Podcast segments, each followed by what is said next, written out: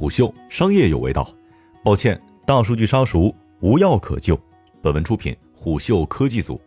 向您问好，我是金涛。大数据杀熟并非是一个新鲜玩意儿了，但它所引起的重视还远远不够。本期商业动听为您讲讲大数据背后的技术路径是怎样的，这种做法背后隐藏的商业逻辑又成为了谁的致富经？对于每个生活在互联网世界里面的大家来说，大数据杀熟都不陌生。根据公开资料的记载，大数据杀熟是在二零一八年被广泛的关注和报道的。不过，一位程序员朋友告诉我，早在二零一七年，他就在滴滴上经历了大数据杀熟。比如，他和他媳妇儿同时打车，同时发起，同时的起止点，他的定价每次都会贵一些，因为他每天都要打这个路线的车，他媳妇儿是偶尔会打，就感觉是分析出来熟客吃定的感觉。关于滴滴的这种情况。滴滴总裁曾经亲自澄清，滴滴出行不存在大数据杀熟的行为，但可以肯定的是，真实存在的大数据杀熟要比我们已知的出现时间更早。在目前市面上已有的报道当中，并不缺乏这样的案例，甚至刚刚过去的双十一，这样的戏码也依旧在上演。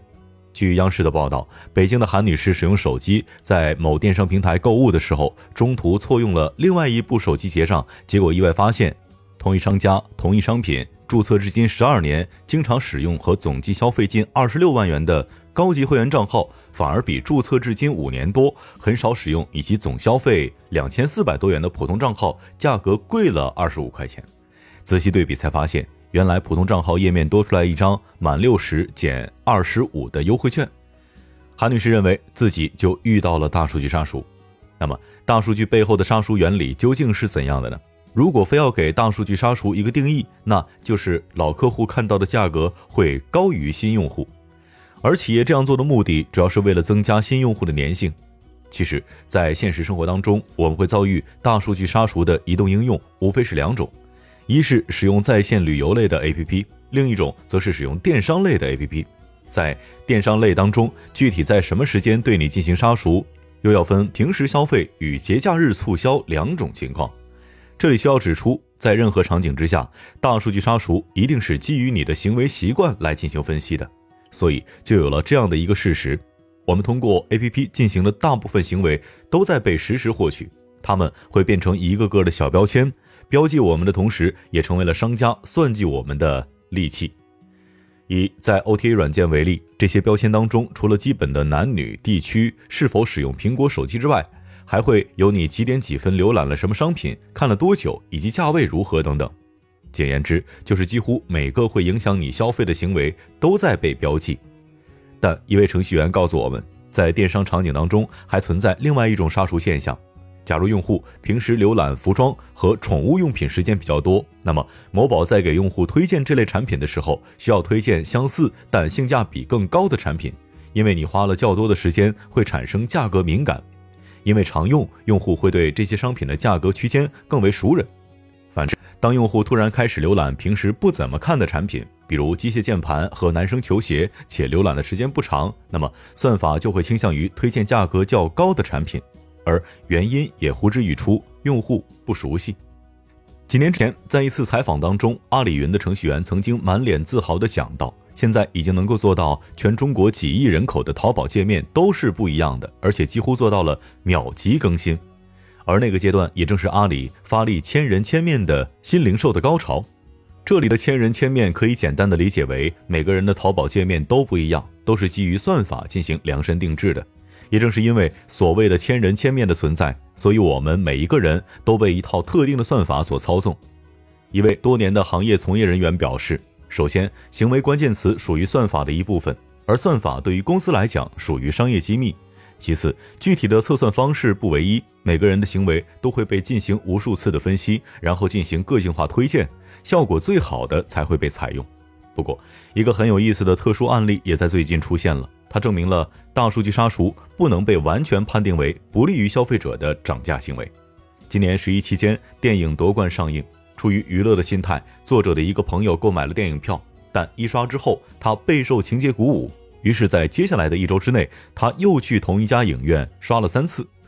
在这期间，戏剧性的一幕发生了，他发现自己每次买票都比上次便宜。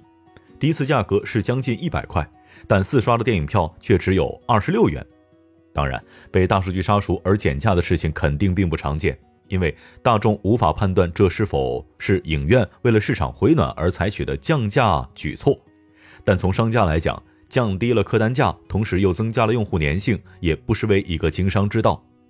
了解这样一套操作流程之后，不知道大家是否会考虑到大数据杀熟的成本问题？毕竟，这样看似复杂多变而又个性化的操作，显然不是一日之功的。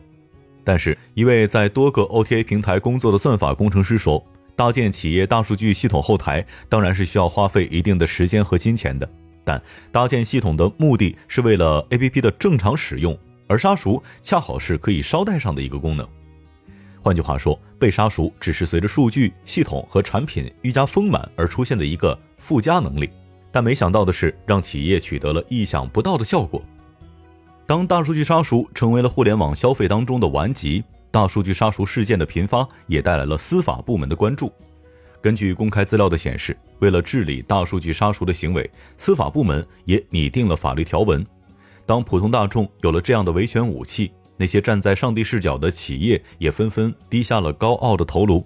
在被发现对用户进行大数据杀熟行为之后，他们一个接一个的发布了否认声明。当然，他们也并没有只是在口头上下功夫。在大数据杀熟相关法律出台之后，各大 APP 会把产品的真实价格显示给用户。只不过，这样的真实价格基本躲在十几页甚至几十页之后，而这样的擦边球做法也无形当中增加了消费者维权的难度。让人有一些无奈的是，拿十月份刚刚出台的在线旅游处理办法来看，消费者维权，企业最高只需要支付五十万的赔偿金。这样的处罚程度，对动辄几十亿、上百亿市值的企业来说，简直就是九牛一毛。更何况，现实当中能够真正去花费时间、精力去维权的人是少之又少的，其他的绝大部分人则会选择无奈摇头，自认倒霉。